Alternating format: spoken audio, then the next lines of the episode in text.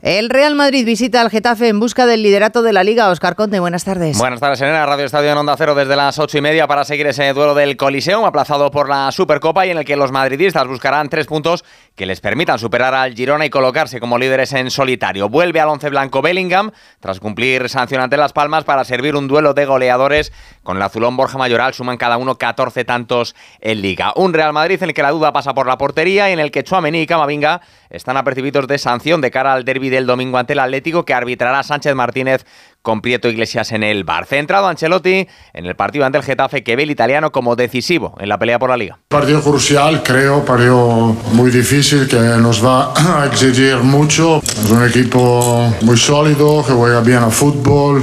Partido exigente, tenemos la confianza que el equipo está bien, y que, como he dicho, un partido crucial para la liga, para la temporada. Importante para los blancos sumar los tres puntos después de que ayer ganasen sus partidos aplazados sus dos perseguidores en la tabla, Atlético de Madrid y Barcelona. Los blaugranas no mejoraron mucho su juego, pero lograron superar a Osasuna 1-0 gracias al primer gol del brasileño Vitor Roque con la camiseta culé. Satisfecho con la actitud de sus futbolistas y con el apoyo de la afición, el técnico Xavi Hernández.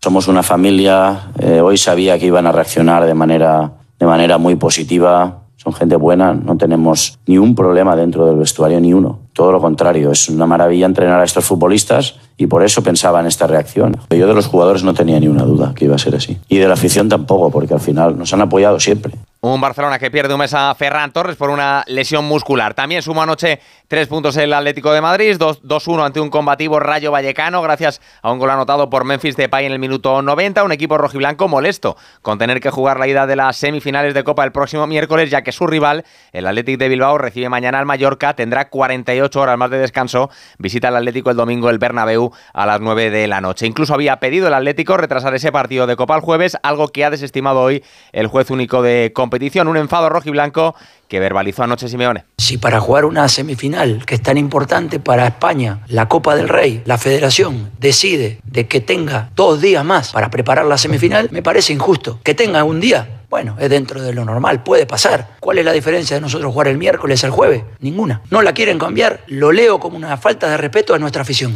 Un Atlético de Madrid que recuerdo de forma emotiva, al igual que todo el mundo del fútbol español, a Luis Aragonés, se cumplen hoy 10 años de la muerte del sabio de Hortaleza. Además, esta noche se cierra el mercado de fichajes de invierno con Brian Zaragoza ya en Múnich para enrolarse de forma inmediata en las filas del Bayern. Es oficial ya la cesión del bético Juan al Betis. Intenta el Valencia cerrar la llegada del sevillista Rafa Mir y el Bournemouth inglés se quiere llevar al getafense Enes Unal. En la Liga de Campeones Femenina, el Barça cerró ayer la fase de grupos empatando a cuatro al campo, en campo del Benfica. En Fórmula 1, Ferrari está cerca de cerrar el fichaje de Hamilton a partir del 2025, lo que dejaría fuera de la escudería italiana Carlos Sainz. Y en baloncesto, Euroliga, victoria ayer del Barcelona ante la Virtus de Bolonia. Hoy el Real Madrid recibe al Asbel, el Valencia visita al Alba Berlín y el Vasconia se enfrenta al Maccabi. En Peugeot estamos listos para ayudarte a llevar lo más importante, tu negocio